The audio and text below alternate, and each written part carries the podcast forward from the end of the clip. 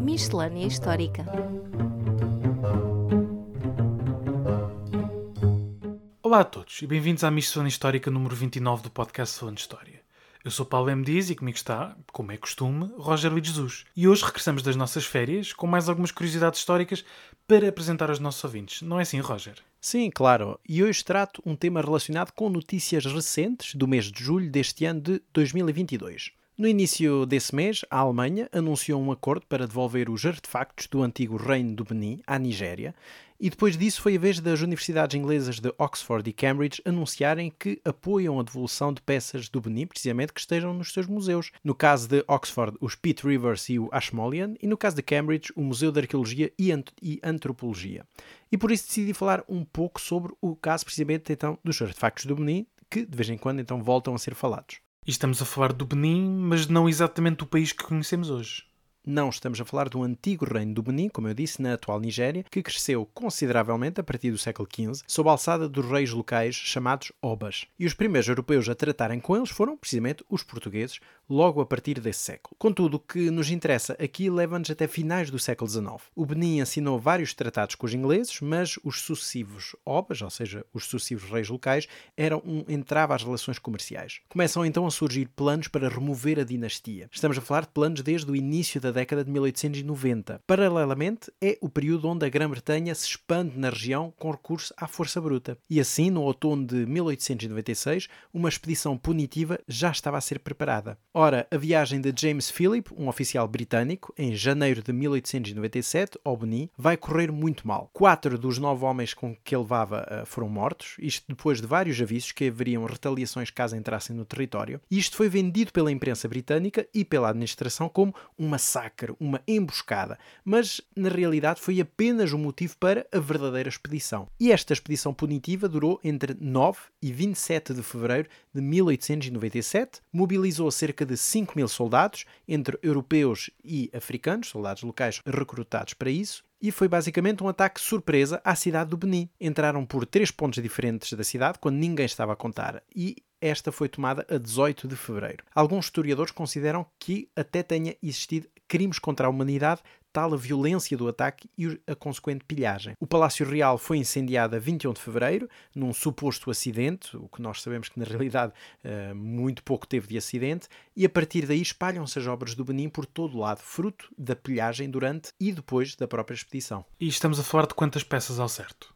Pois essa é que é a parte difícil. Em 1919, a primeira pessoa a fazer o inventário destas peças foi Felix von Luschen, que contabilizou que seriam cerca de 2.400 peças, naquela altura espalhadas por todo o mundo, mas na realidade o número é muito superior. Atualmente contabiliza-se que terão sido cerca de 10 mil peças pilhadas, incluindo placas de bronze, marfins e outros objetos, muitos ainda desaparecidos por estarem em coleções privadas. E claro, temos então de falar das famosas placas de bronze. São mais de mil placas que revestiam os pilares de madeira do Palácio Real, com referências ao cerimonial político e religioso do Reino do Benin, desde figuras de soldados, oficiais da corte, ou cenas de caça, de animais variados, enfim, todos os temas e mais alguns. E havia também até cabeças feitas de bronze, cerca de 500, colocadas em altares, que representavam a presença dos antepassados da realeza. Portanto, muitas peças. Mas estas placas eram de que período? Datam exatamente de quando? Os estudos mais recentes datam-nas para os séculos XVI e XVII. E aliás, sabemos também disso porque a primeira referência a estas placas é uma referência holandesa de 1668. Apesar de algum discurso, por vezes ainda repetido, que o saque só ocorreu para proteger as peças, na realidade sabemos que aconteceu para impor a dominação inglesa, portanto não houve qualquer interesse cultural que não a pilhagem e o enriquecimento pessoal.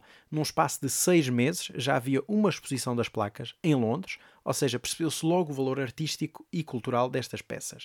Uh, e estamos a falar cerca de 300 placas que foram enviadas imediatamente para a Inglaterra, de onde parte foram parar ao British Museum, que ficou com um pouco mais de 100 placas, que ainda hoje uh, as tem, e as outras centenas foram sendo vendidas e despachadas até para outros países, diretamente a partir do Benin. Ora, no levantamento de 2018 foram contabilizadas cerca de 860 placas, 330 na Alemanha, 223 no Reino Unido, 120 nos Estados Unidos da América, 78 38 na Nigéria e o resto em diversos outros países, como a Áustria, a Rússia, a Suécia, a Holanda, Bélgica, Suíça e até no Canadá. Mas para além das placas, importa também frisar que havia também lá está outras peças como marfins, corais, madeiras, etc, etc. E esta questão das restituições não é uma questão nova. Na realidade, o primeiro pedido de restituição das placas foi feito em 1936 pelas próprias autoridades do Benin e, claro, Oxford e Cambridge só avançaram agora depois do pedido formal feito pela Comissão Nacional de Museus e Monumentos da Nigéria. Portanto, não é propriamente algo que vem da boa vontade deles. Sim, realmente percebe-se que esta, esta pilhagem das peças não foi exatamente feita por razões de natureza cultural, embora depois, claro, os museus tenham aproveitado o que foi pilhado para enriquecer as suas exposições. Sim, claro. E atualmente sabemos que cerca de 160 museus e galerias na Europa e na América do Norte possuem peças provenientes do Benin, depois deste saque de 1897, e as instituições com mais peças são precisamente o Museu de Etnologia de Berlim, com 255 peças, portanto, estas irão ser restituídas, conforme aquele que foi noticiado recentemente. Temos 192 peças no British Museum, e essas estão lá até decidirem o que fazer com elas, mas tendo em conta aquilo que sabemos uh, da política do British Museum, penso que que uh, não será para próximo. Uh, e, claro, então, estas peças dos museus de Oxford e Cambridge, que serão uma centena de, de artefactos vindos então do Benin. Sim, e só este exemplo dá para perceber o quão complexas são estas questões de, das devoluções do património cultural e artístico, que não são nada simples e realmente tem que se analisar caso a caso. Sim, claro, e são realmente questões muito complexas porque, claro, as coisas não são a preto e branco e há muitos cinzentos aqui pelo meio. E tu, Paulo, o que é que trazes então para os nossos ouvintes para esta miscelânea? Ora bem, hoje quero falar de um personagem que muitos de nós conhecemos, não tanto por causa de um livro de história, mas por causa de um romance, concretamente o Memorial do Convento de José Saramago. Vais falar então do Baltazar Sete Sóis, ou da Belimunda, esses clássicos que todos os jovens que passaram pelo secundário tiveram que gramar? Não, nenhum dos dois, porque são personagens fictícias. Ao contrário do Padre Bartolomeu de Gusmão, personagem não só do romance, mas homem de carne e osso. Bom, quer dizer, era homem de carne e osso nos séculos XVII e XVIII, agora não tanto. é bom que não seja. Sim, esperemos que não. E aliás, vou falar sobre este padre a propósito da sua invenção. A célebre passarola, que voou e aterrou pela primeira vez com sucesso, precisamente a 8 de agosto de 1709. Bom, mas então, antes de irmos à invenção, se calhar vamos ao inventor, ao célebre Bartolomeu uh, de Gusmão. Sim, que nasceu Bartolomeu Lourenço de Gusmão, em Santos, na capitania de São Vicente, no que era então o Brasil colonial, em dezembro de 1685, e viria a falecer em Toledo, Espanha, claro, em 1724. Ao nascer era o quarto filho de um cirurgião, Francisco Lourenço Rodrigues e de Maria Álvares, e anos mais tarde viria a adotar o apelido de Gusmão como forma de homenagem ao seu preceptor, jesuíta Alexandre de Gusmão. Os seus primeiros estudos terão tido lugar ainda na capitania onde nasceu, mas acabaria por se mudar para o seminário de Belém, situado na Cachoeira, onde viria a prosseguir os seus estudos e a fazer a sua primeira invenção, apelidada de, e aqui cito, o invento para fazer subir água a toda a distância e a altura que se quiser levar. Fim de citação. Como se percebe, Bartolomeu de Gusmão só não era bom mesmo a inventar nomes para os seus engenhos engenhos. Mas o que importa é que esta invenção era, na verdade, um cano de água que permitia abastecer o seminário que se encontrava situado no topo de um monte, portanto era uma espécie de aqueduto. E o facto é que era uma invenção pioneira à época e que recebeu patente real em 1707. Entretanto, em 1699, Bartolomeu juntou-se à Companhia de Jesus, tendo sido ordenado dois anos mais tarde, em 1701, e no ano seguinte fez a sua primeira, ainda que curta, viagem a Portugal, sendo que depois foi ordenado sacerdote. Mas, Seria em Portugal, em 1708, onde se inscreveria na Faculdade de Cânones da Universidade de Coimbra, mas que de facto rapidamente abandonou porque se fartou da universidade, e neste caso, como nós o percebemos, não é? E a partir daí foi para Lisboa, onde foi apresentado ao rei Dom João V e à rainha Dona Maria da Áustria, por intermédio de Rodrigo Anes de Sá Almeida e Menezes, o terceiro marquês de Fontes, e um fidalgo que entretanto se tinha tornado seu protetor, aliás, desde a sua primeira passagem por Portugal. E, portanto, assim temos que em Lisboa, em agosto de 1709, Bartolomeu de Gusmão tentou fazer voar um objeto que hoje conhecemos como balão ou aerostato. O planeamento e construção deste objeto, que então era conhecido como passarola, foi feito numa oficina desenhada para o efeito, mas as experiências públicas, por serem completamente inéditas e, portanto, atraírem multidões, eram realizadas perante a corte e umas quantas também no Terreiro do Passo, em Lisboa. Sucede que as primeiras experiências falharam, o balão incendiou-se várias vezes, mas a 8 de agosto de 1709, no Salão da Casa da Índia, esta passarola voou então durante alguns minutos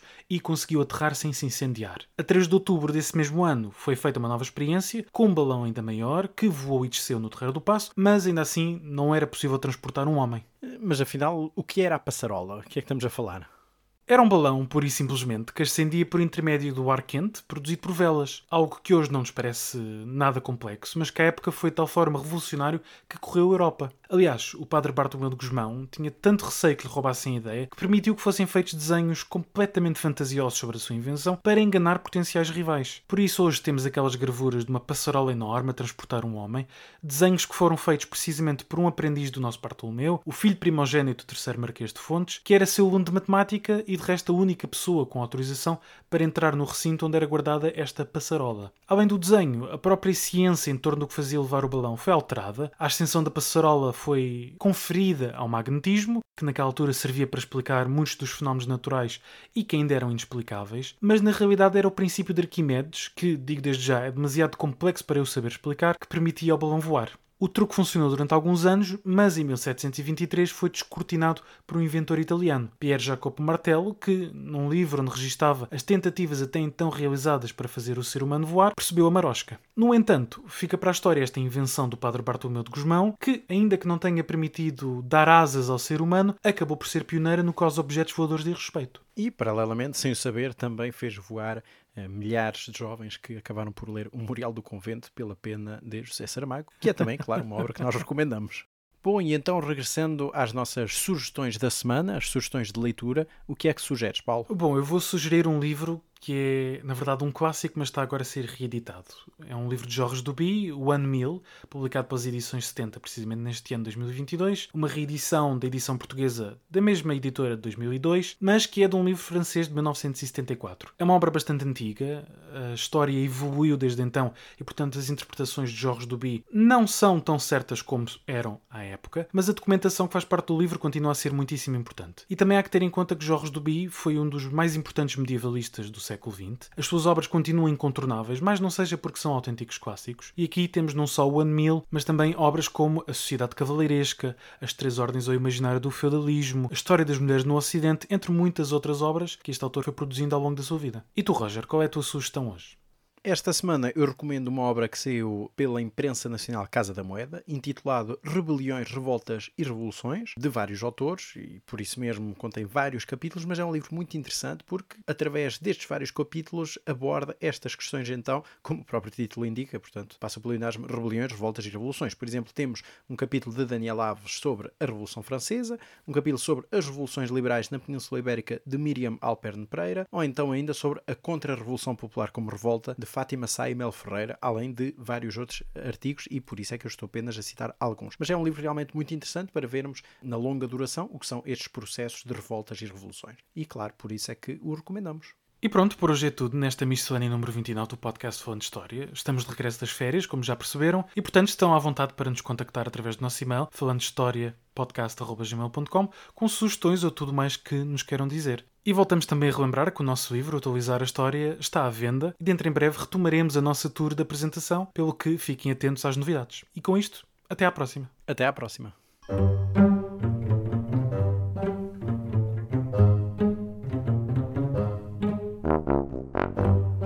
Miscelânea Histórica